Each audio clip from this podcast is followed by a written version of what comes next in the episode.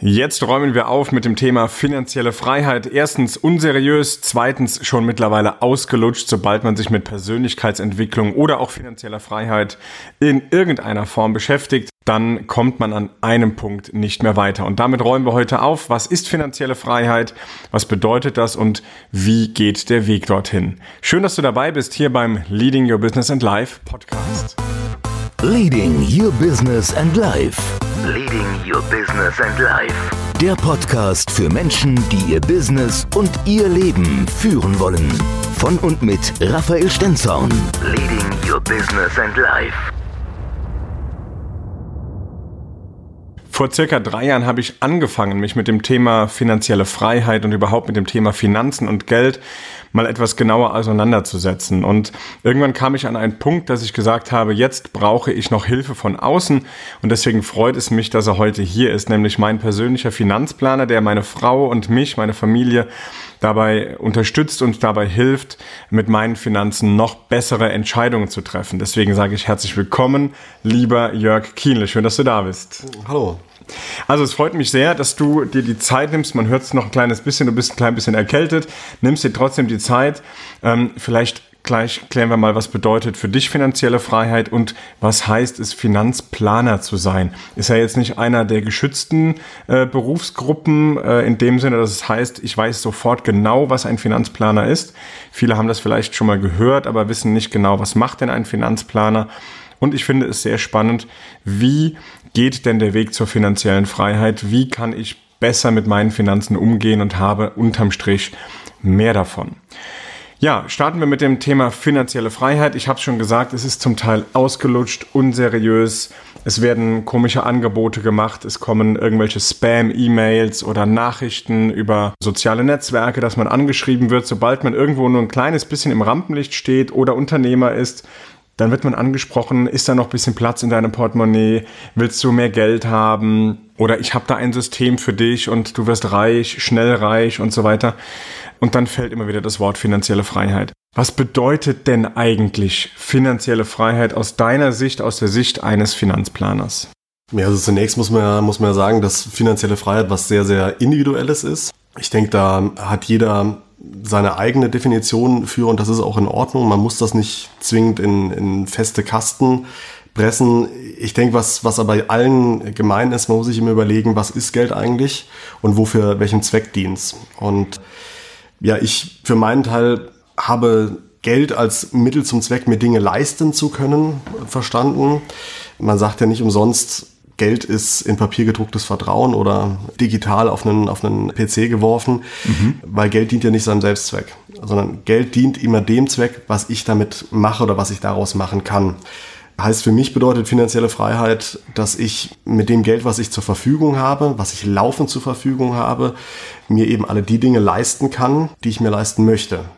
Und daran merkt man eigentlich auch schon, wie individuell das Ganze ist, weil jeder eine andere Anforderung, was, was Größe, was, was die Dinge, was ja auch Verfügbarkeiten und dementsprechend der, der entsprechende Preis ausmacht und ab wann er für sich selber sagt, ich fühle mich da frei. Man kann das, das macht der ein oder andere sehr, sehr feingliedrig aufstellen von, ich sag mal, finanzieller Vitalität über finanzielle Unabhängigkeit bis hin zu finanzieller Freiheit und noch weiter. Da hat sich auch in der Szene, sage ich mal, so ein Sieben-Stufen-Modell etwas durchgesetzt. Man muss es aber nicht zwingend so, so kleinsegmentig machen. Was aber, glaube ich, auf jeden Fall ein Punkt ist, weil du das Thema Seriosität angesprochen hast. Sobald schneller Reichtum versprochen wird, glaube ich, kann man gedanklich einen Haken dran machen. Weil es gibt genug, da kann man, kann man genug Bücher lesen, von wem auch immer. Es gibt keinen kurzen, schnellen Weg, um schnell reich zu werden, sondern das hat was mit Arbeiten zu tun, im Zweifelsfall Arbeiten an sich selbst zu tun. Mhm, okay. Der richtigen Einstellung dazu. Und da muss man im Zweifelsfall auch die ein oder andere Erfahrung machen, die erst im Zeitablauf kommt, um dann tatsächlich auch bereit dafür zu sein, das Geld zu haben. Weil das Geld bekommen, das Geld verdienen ist das eine, reich werden, das Geld aber auch zu behalten und das Richtige daraus zu machen, dass es eben einem genau die Dinge ermöglicht, auch laufend, die man sich, die man sich wünscht oder die man, die man braucht. Dafür gehört halt eben auch was dazu.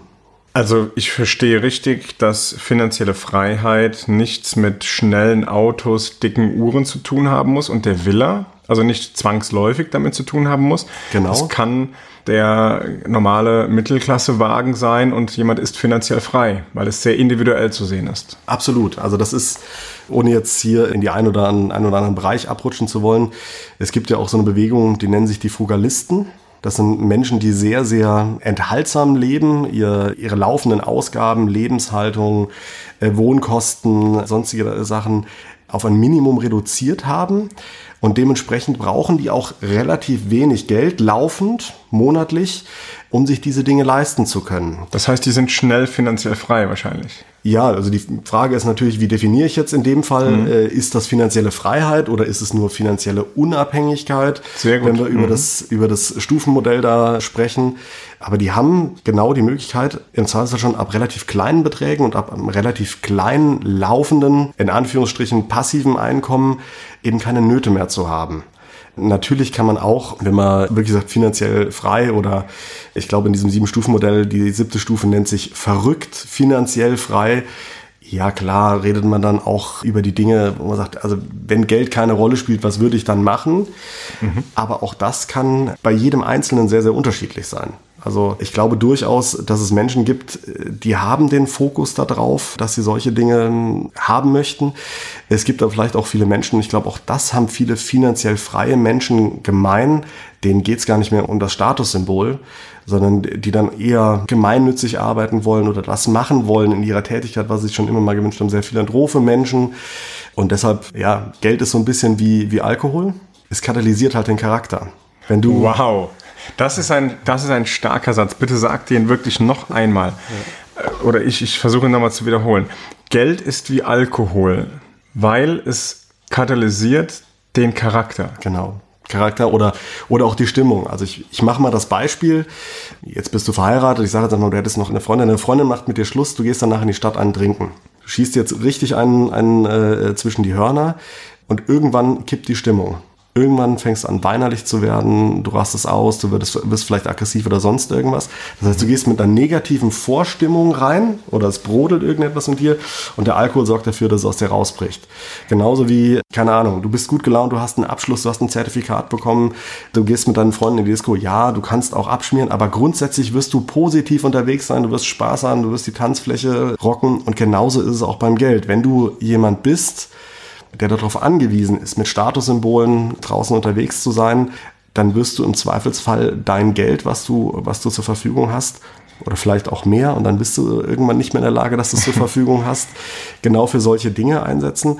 Wenn du jemand bist, der seinen Fokus oder seinen inneren Antrieb in eine andere Richtung hat, dann wird dir die finanzielle Freiheit wird dich in die Lage versetzen, eben solche Dinge zu ermöglichen und dabei Spaß und Erfüllung zu finden. Also zum Beispiel soziale Projekte zu unterstützen oder einen Verband aufzubauen, eine Stiftung aufzubauen, um andere weiterzubringen. Ganz genau. Das bedeutet, weil ich glaube, das ist ein, ein, großes Ding, was bei mir ja, ich meine, du kennst ja meine finanzielle Geschichte, wir haben sie ja wirklich im Detail auch durchgesprochen.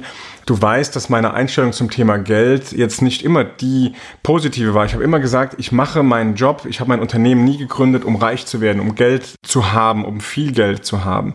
Bis ich irgendwann mal verstanden habe, je mehr Geld ich ja habe, desto mehr Menschen kann ich auch noch weiterbringen.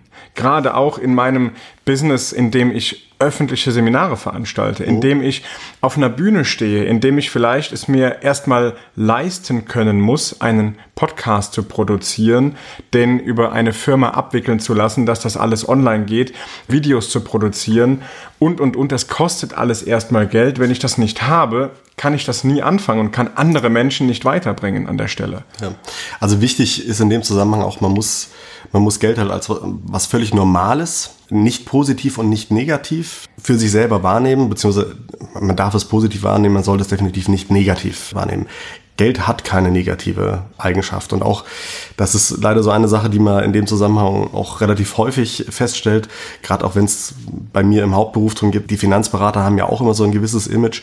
Geld ist überhaupt nichts Schlechtes gut oder schlecht ist das, was man halt eben eben daraus macht.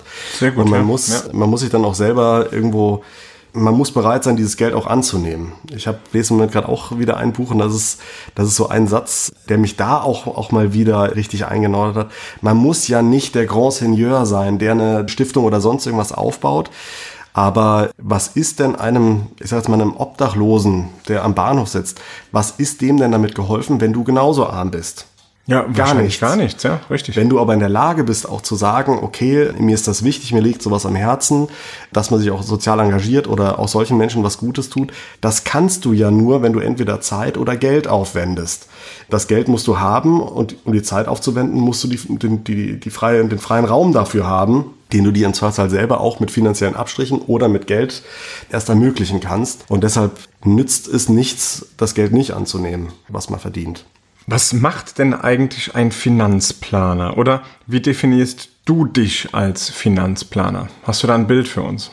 Ein Finanzplaner, ich umschreibe es immer so, weil ein Finanzplan möchte eigentlich kein Mensch haben, braucht auch kein Mensch. Klingt auch echt unsexy, also Ja. sehr langweilig, Ja. muss ich sagen, oder? Also, wenn man so zuhört. Absolut. Der entscheidende Punkt ist, jeder Mensch sollte aber seine Finanzen planen. Wenn er es selber kann, umso besser. Typischerweise können auch Menschen, die, die äh, in Richtung der finanziellen Freiheit streben oder sie erreicht haben, sind sehr, sehr gut genau an diesem Punkt, dass sie sich selber einen Plan machen können. Wenn man natürlich Unterstützung dabei braucht, gibt es so Menschen wie mich. Jetzt muss man natürlich dazu sagen, der Begriff des Finanzplaners ist per se nicht geschützt, also keine freie Berufsbezeichnung. Es gibt natürlich die sogenannten zertifizierten Finanzplaner. Das ist ein Verband, die mit einer sehr, sehr intensiven Prüfung einen, einen Titel, ein Zertifikat vergeben und sich dann auch entsprechenden einem Ethikkodex und den Grundsätzen ordnungsgemäßer Finanzplanung unterwerfen. Der entscheidende Punkt ist, wofür dient die Finanzplanung oder was, was soll sie bringen? Ich versuche im Rahmen der Finanzplanung Finanzentscheidungen zu simulieren, bevor ich sie überhaupt getroffen habe. Oder noch besser ausgedrückt, das Ergebnis oder die möglichen Ergebnisse zu simulieren. Was ich dafür machen muss, ich muss halt tatsächlich einmal die 360 Grad Umsicht auf meinen Mandanten haben. Das heißt, ich nenne es immer so, der, der Kunde darf sich durchaus auch mal vor mir ausziehen. Also das ist auch wieder die Frage, ob das sexy oder nicht ist. Ne? Steht auf einem, auf einem anderen Plan.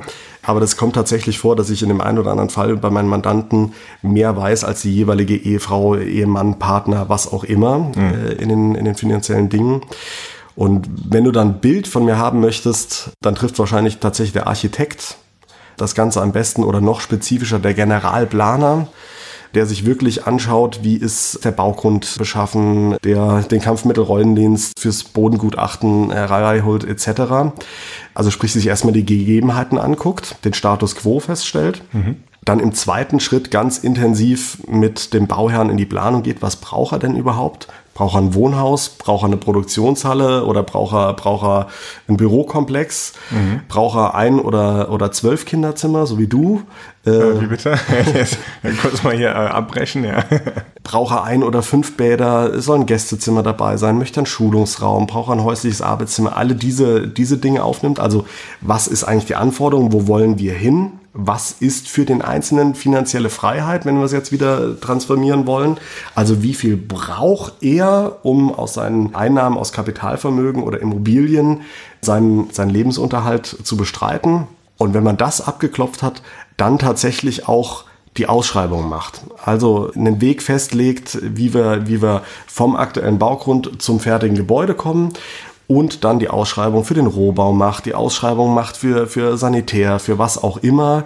Wenn die Angebote reinkommen, die auch vergleicht. Auch das macht ein Finanzplaner, dass er verschiedene, ich sage jetzt einfach mal, Finanzierungen oder, oder Darlehensangebote von Banken miteinander vergleicht seine Empfehlung abgibt, vielleicht auch die, die, die Vergabegespräche für seinen Mandanten führt, um ihn dabei zu, zu begleiten, das Bestmögliche aus seinen finanziellen Gegebenheiten mit Blick auf sein Ziel zu erreichen. Also ich werde damit ein Stück weit an die Hand genommen, auch das Thema finanzielle Intelligenz aufzubauen. Denn wenn ich jetzt viel von dir lerne und viel von dir mir abschauen kann, wie du arbeitest, worauf du Wert legst, ja, und ich habe dann ja lange nicht alle Tools vielleicht zur Hand, aber ich kann zumindest die Gedankengänge anfangen und kann die auf mich übertragen. Und genau das ist, glaube ich, der wichtige Punkt, den ich ja zusammen mit meiner Frau mache. Also wir sind ja gemeinsam bei dir als Mandanten sozusagen, weil wir gesagt haben, das ist unser gemeinsames Ziel. Wir wollen viel Geld haben. Wir wollen mit diesem vielen Geld auch möglichst viele andere Menschen weiterbringen. Und wir wollen trotzdem oder und auch, ja, ein, ein tolles, erfülltes Leben haben. Wir wollen in Urlaub fliegen und fahren können, wenn wir das wollen. Wir wollen aber auch weiter arbeiten, wenn wir das wollen. Und diesen, ja, diese Freiheit zu haben, deswegen mag ich den Begriff finanzielle Freiheit so sehr. Und ja, auch finanzielle Unabhängigkeit, da gibt es vielleicht noch mal Unterschiede. So tief will ich jetzt gar nicht ins Detail reingehen. Das schaffen wir gar nicht in dieser Podcast-Folge hier.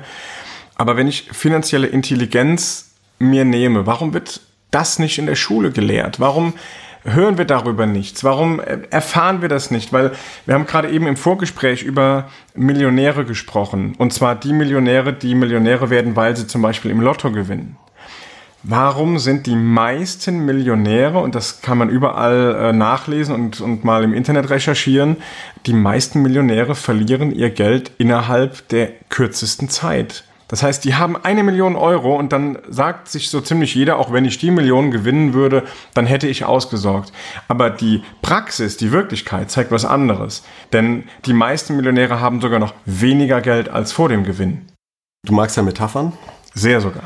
ähm, das kannst du dir so ähnlich vorstellen, wie wenn irgendwo der Boden in der Wüste völlig ausgetrocknet, ausgedorrt ist. Und dann kommt irgendwann eine ganz, ganz große Regenguss. Mhm der Boden ist überhaupt nicht in der Lage, das Ganze aufzunehmen. Mhm.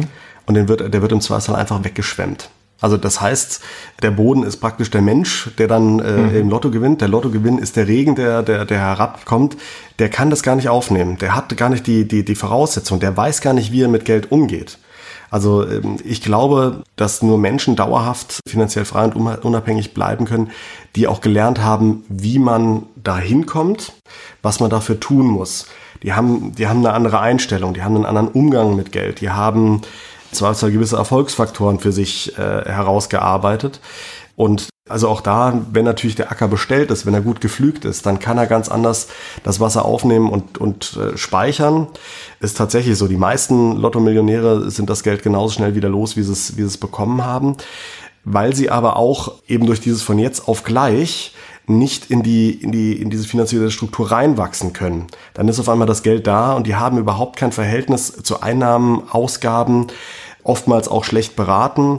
Und da muss ich auch erstmal was, was bilden, weil das ist, natürlich kann man viel planen, man kann sich einen, einen Vermögensplan, einen Finanzplan aufstellen, aber das tägliche Doing, das muss man auch immer noch mal selber können.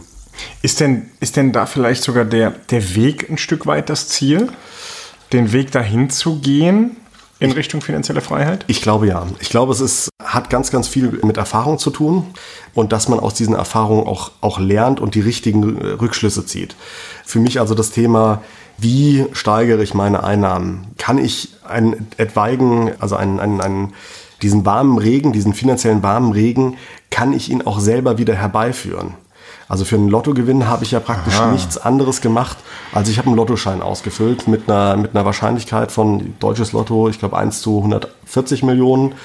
Also ich habe ähm, ein Spiel gespielt. Genau. Ein, ein, ein Spiel. Es genau. ist ja eigentlich Spaß. Also wer jetzt Lotto als Strategie wählt oder Glücksspiel als Strategie wählt, könnte schwierig werden. Also ich habe tatsächlich auf der Uni einen Kommilitonen gehabt, der hat Sportwetten in sein Portfolio-Management aufgenommen. Ich weiß nicht, ich habe keinen Kontakt mehr, dass tatsächlich was gebracht hat. So Menschen soll es geben. Aber äh, grundsätzlich ein Lottogewinn ist vom Zufall abhängig. Natürlich kann man den Zufall provozieren. Zweifelsfall, wenn ich 140 Millionen Kreuze oder Tippscheine abgebe bei Lotto, dann habe ich auch ziemlich sicher einen Gewinn. Die Frage ist nur, ob ich was damit anfangen kann.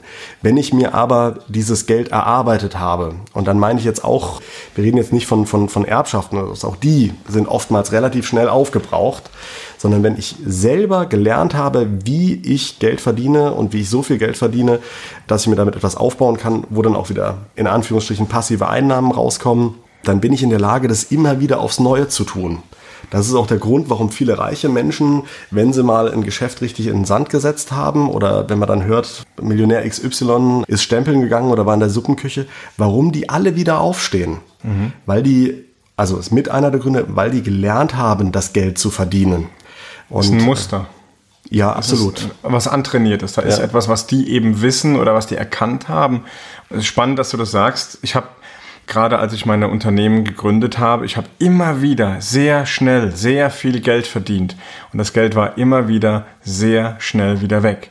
Aber ich hatte auch keine so positive Assoziation, Verbindung zu Geld. Ich, für mich war ja klar, wenn man viel Geld hat, ist man eher der Böse. Ich habe Geld nicht als den Katalysator gesehen, der dann vielleicht das raus bringt, hinten also nur verstärkt von dem, was sowieso schon da ist. Mhm. Also wenn ich grundsätzlich ein gut eingestellter Mensch bin, heißt das, ich kann mit viel Geld immer noch ein guter Mensch sein und kann aber mehr Gutes bewirken. Absolut.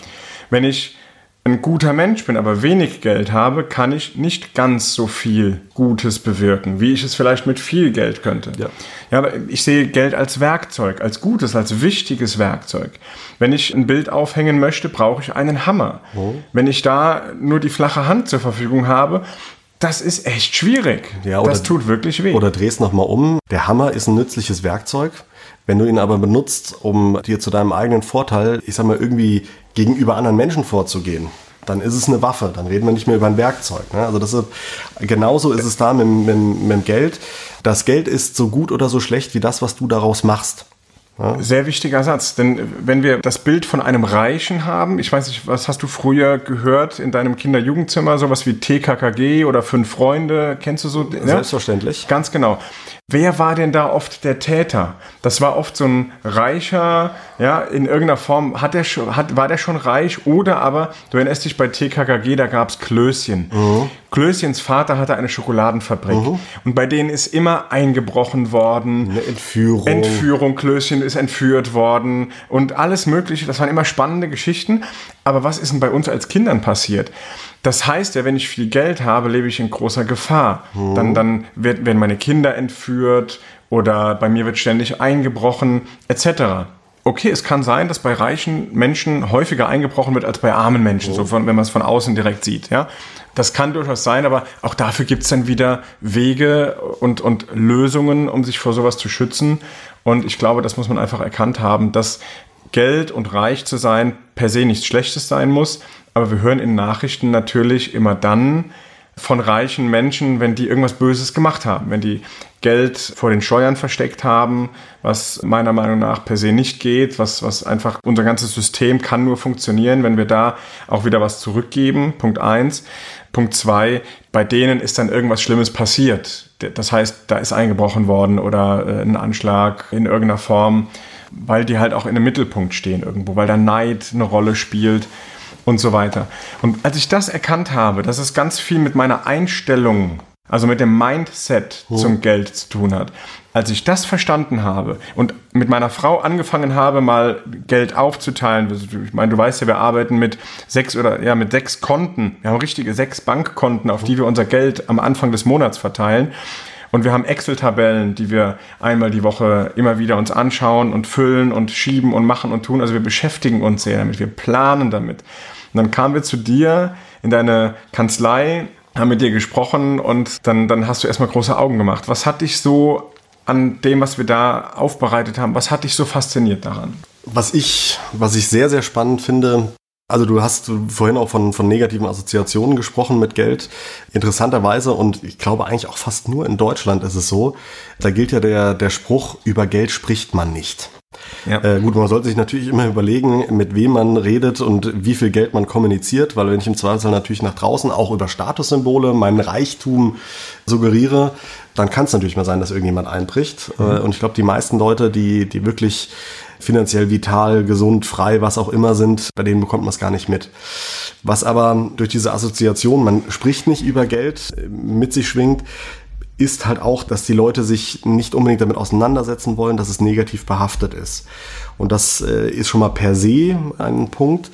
Aber auch, wenn ich jetzt mal in, jetzt rede ich in Generationen über unsere Generation spreche, wenn ich mich umschaue bei Gleichaltrigen oder auch irgendwie, sagen wir mal, plus, minus 10, 15, naja, 10 Jahre, insbesondere alles, was gerade frisch aus der Pubertät rausgewachsen ist, die Leute machen sich ja überhaupt keine Gedanken über Geld. Es wird, es wird verkonsumiert. Ich bin vergangene Woche noch, da war ich in München, habe da eine Fortbildung gehabt und habe mit einem, mit einem Berufskollegen dort zusammengestanden und der sagte so schön, wir standen, wir haben uns da vor einer Shopping Mall getroffen, ging halt um Beratung und Alterssorge. Der sagte, wir stehen ja auch in unserer Beratung im Wettbewerb mit denen hier. Und ich dachte so, wie mit denen hier? Und ja, guck dich um, mit den ganzen Geschäften, mit dem Konsum, den die, den die Menschen betreiben. Heißt, es gibt wenig Leute, die sich damit überhaupt tatsächlich auseinandersetzen. Aber was auch ein wichtiger Leitspruch ist, den ich auch immer wieder predige, es gibt den, den schlauen Satz, wer sich um sein Geld kümmert, der hat welches. Ist auch wieder eine zweiseitige Sache, weil ich kann mich ja nur um mein Geld kümmern, wenn ich welches habe. Ja, auf der einen Seite. Aber auf der anderen Seite nur, wenn ich mich auch darum kümmere. Also wenn ich wieder dieses Beet bestelle. Die, die Henne- oder Ei-Frage, was war denn zuerst da? Ja, das ist. Ne? Habe ich mich zuerst gekümmert und dann kam das Geld oder habe ich erst das Geld bekommen und habe dann angefangen zu kümmern? Was ist logischer, was ist besser? Ne? Weiß man nicht ganz genau, aber das ist der, der entscheidende Faktor, dass man sich halt damit auseinandersetzt. Und das ist das, was mich begeistert hat.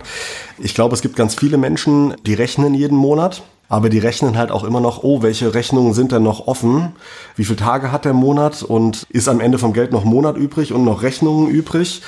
Das heißt also, die agieren, die agieren nicht, die, also die reagieren. Die sind in einer Position der Schwäche, weil es ist noch Monat übrig, es sind noch Zahlungen offen.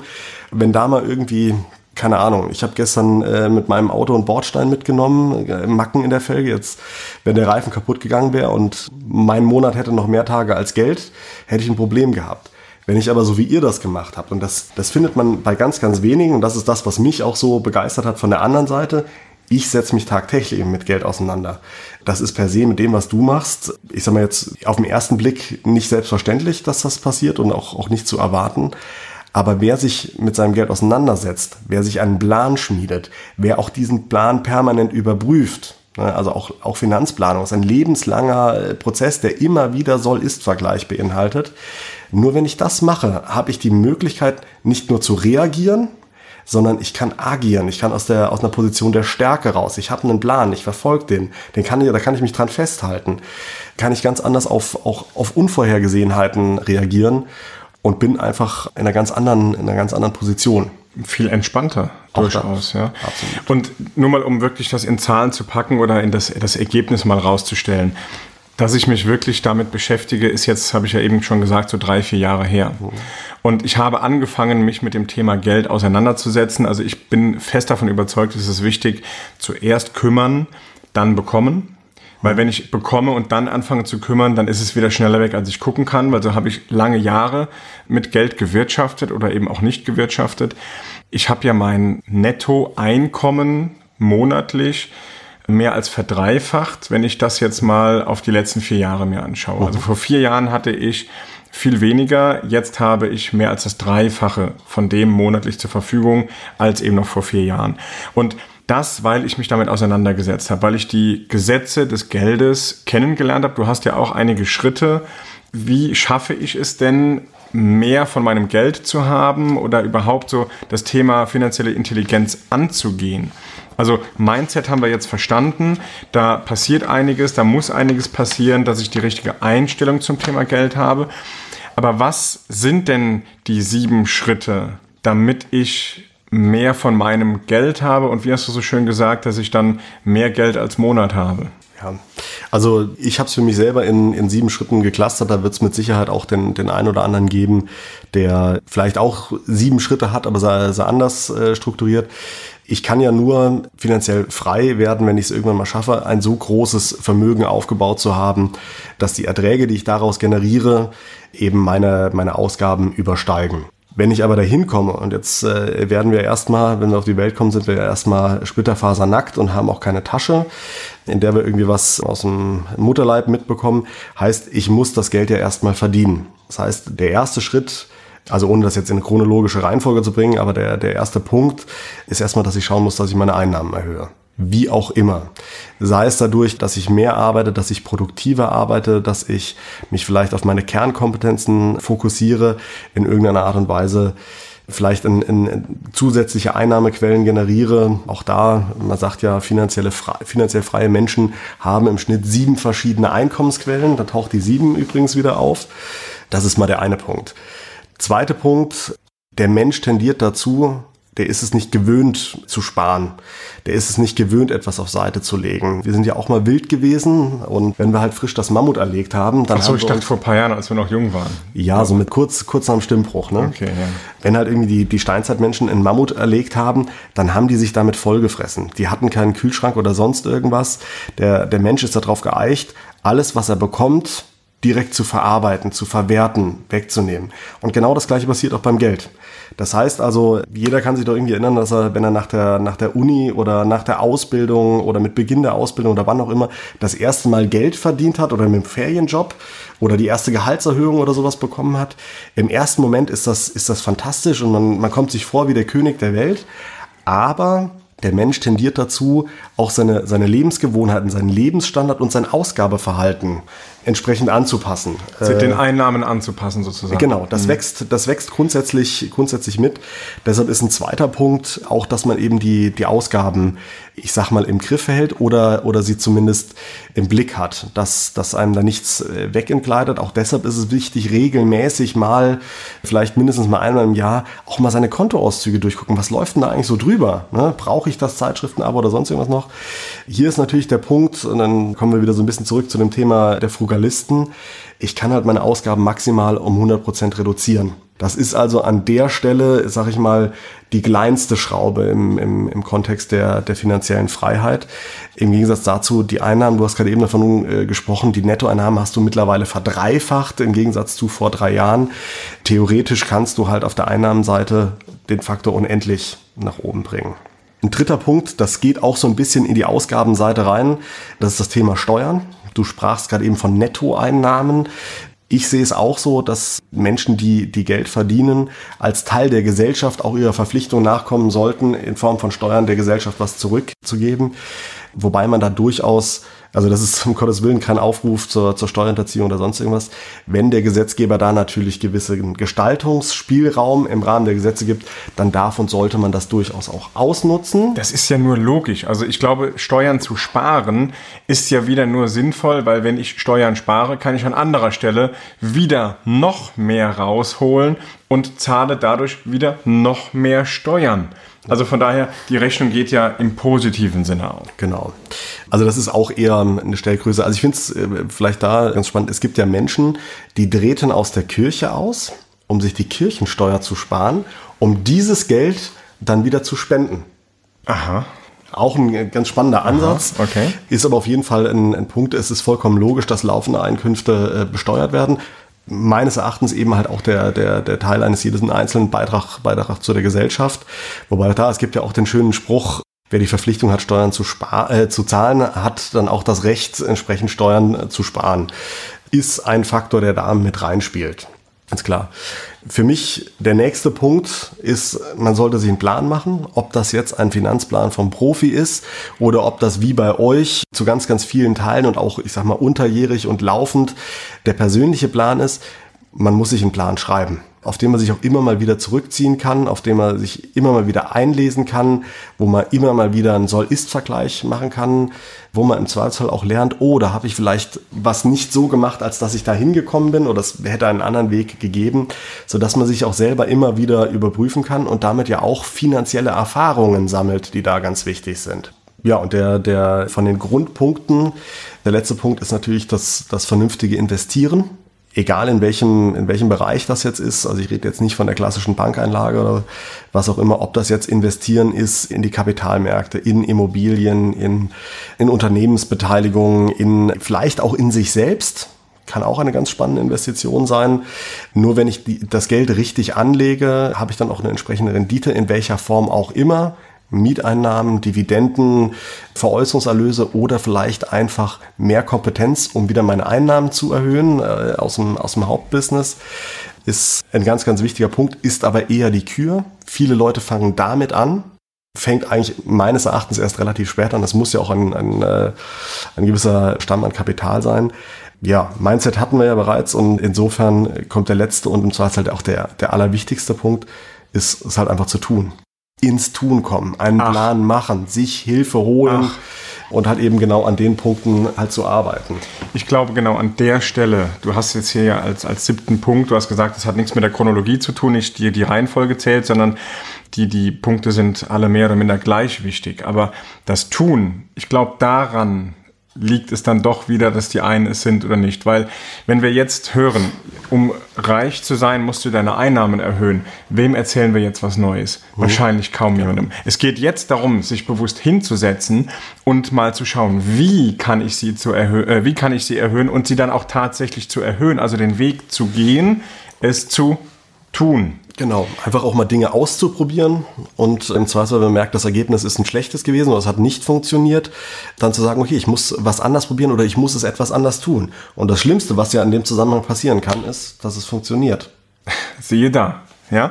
Ausgaben runterzubringen. Wem erzählen wir jetzt etwas Neues? Es geht darum, es zu tun, sich auch von Dingen trennen zu können. Ja, zu schauen, was sind denn meine Ausgaben? Wie definieren die sich? Woraus definieren die sich? Und was davon brauche ich wirklich? Und es geht ums brauche ich wirklich, nicht möchte ich. Auf was kann ich nicht verzichten und auf was will ich nicht verzichten? Allein den Unterschied zu machen. Ja, und das muss halt auch jeder für sich, für sich selber schauen. Also gerade beim Thema Ausgaben, ich habe dir erzählt, ich schaue ganz gerne abends zum Einschlafen oh Gott, Schlafforscher kriegen jetzt graue Haare. Äh, anderer Podcast, anderer Podcast. ähm, schaue ich mir ganz gerne auch, auch YouTube-Videos oder höre mir mal einen Podcast auch zu, zu diesen Themen an. Jetzt kommen wir zum dritten Mal zum, zum Thema der Fugalisten. Es gibt einen, einen YouTube-Kanal, den schaue ich mir sehr, sehr gerne an. Und das ist ein junger Mann aus, aus Leipzig. Der hat auch tatsächlich am Anfang oder zwischendrin mal so eine Phase gehabt, wo es eher um Fugalismus ging. Also wie kriege ich maximal meine, Ein äh, meine Ausgaben im Monat runtergebrochen? Und er hat, glaube ich, für sich und seine Lebensgefährtin für 50 Euro für zwei Wochen eingekauft. Als ich die Lebensmittel da auf dem Tisch hab stehen sehen. Also geht und also nicht, nicht nur schlecht, aber ich gebe offen zu, so wollte ich mich zwei Wochen am Stück nicht ernähren, weil da auch, also finanzielle Freiheit sollte oder, oder finanzielle Gesundheit sollte nicht zu, äh, zu Lasten körperlicher Gesundheit gehen. Ich glaube, auch da hat das ganz, ganz viel mit, mit, mit eigener Energie zu tun. Aber du sagst schon vollkommen richtig, wenn das für denjenigen nicht wichtig ist, wenn er da seinen Fokus nicht drauf hat auf dem Thema Lebensmittel, dann kann er da was sparen. Ich zum Beispiel bin jemand, was, wofür gebe ich denn kein Geld aus, wofür andere Leute viel Geld ausgeben? Das muss ich echt gerade mal überlegen. Pff, ja gut, ich bin ja mittlerweile auch Papa, ne? Also mhm. insofern mhm. so viel abends in die Stadt und Party machen oder sonst irgendwas mache ich nicht. Das, das, das beschränkt sich. Und dafür sage ich zum Beispiel, also ich gehe jetzt auch nicht, weil ich es auch einfach zeitlich nicht schaffe, immer zum Biobauern und kaufe hier mein Fleisch aus eigener Schlachtung oder sonst irgendwas. Schaffe ich einfach zeitlich nicht. Wäre mir aber wichtig, würde ich Geld für ausgeben. Und so muss halt einfach jeder schauen, was ist mir wirklich wichtig, was möchte ich mir auch leisten, weil es geht ja auch nicht darum, sich selbst zu geißeln. Ne? Also auch, auch, auch so ein ganz spannendes Thema, das Kontenmodell, nach dem ihr arbeitet, da sind ja auch ganz bewusst Belohnungsprinzipien drin. Unbedingt. Ne? Das Unbedingt. ist ja so ähnlich wie wenn du eine, wenn du eine Diät machst. Wenn du eine Nulldiät machst oder dich komplett geiselst, irgendwann kommt der Heißung und irgendwann hast du keinen Bock mehr auf die Diät. Warum scheitern die Diäten? Weil die Leute irgendwann nicht mehr motiviert sind, weil sie sich überhaupt nichts mehr gönnen. Und genau so soll es ja nicht sein. Geld ist dafür da, dass man sich etwas leisten kann. Ja, dass, dass man die Dinge machen kann, die einen selber weiterbringen. Und genau darauf muss man dann halt auch bei den Ausgaben seinen Fokus legen, dass man das überprüft. Und es ist okay, ins Kino zu gehen. Es ist okay, abends in die Stadt zu gehen. Es ist okay, in Urlaub zu fahren. Und jeder gewichtet es dann an. Und man sollte sich halt eben Deshalb sehe ich Fugalisten, ich finde es spannend, aber für mich selber wäre es nichts, weil man sich selber zu sehr geiselt und, und sich auch überhaupt nicht mehr belohnt. Und ich glaube, jedes Seelchen, was jeder von uns mit sich umträgt, will auch mal gestreichelt werden. Und damit jeder da draußen, wenn du jetzt gerade zuhörst, wenn du sagst, Mensch, mir fällt es aber auch schwer, ins Tun zu kommen, dann haben wir jetzt noch was Großartiges für dich. Denn wir wollen dich einladen. Komm doch zu uns in die geschlossene Facebook-Gruppe ist es. Das ist die Leading Your Business and Life Gruppe dort. Da kannst du eine Anfrage stellen, wenn du da Teilnehmer werden möchtest. Den Link dazu packe ich dir natürlich unten in die Show Notes. Dann klick da drauf, komm dazu. Da werden wir immer wieder das Thema finanzielle Freiheit antriggern. Und wir, das darf ich jetzt schon verraten an der Stelle, wir verraten noch keine Details, denn den Launch dafür, den machen wir natürlich am 6. April auf dem ersten öffentlichen Seminar, das ich ähm, veranstalte, der Leading Your Business and Life Mastery.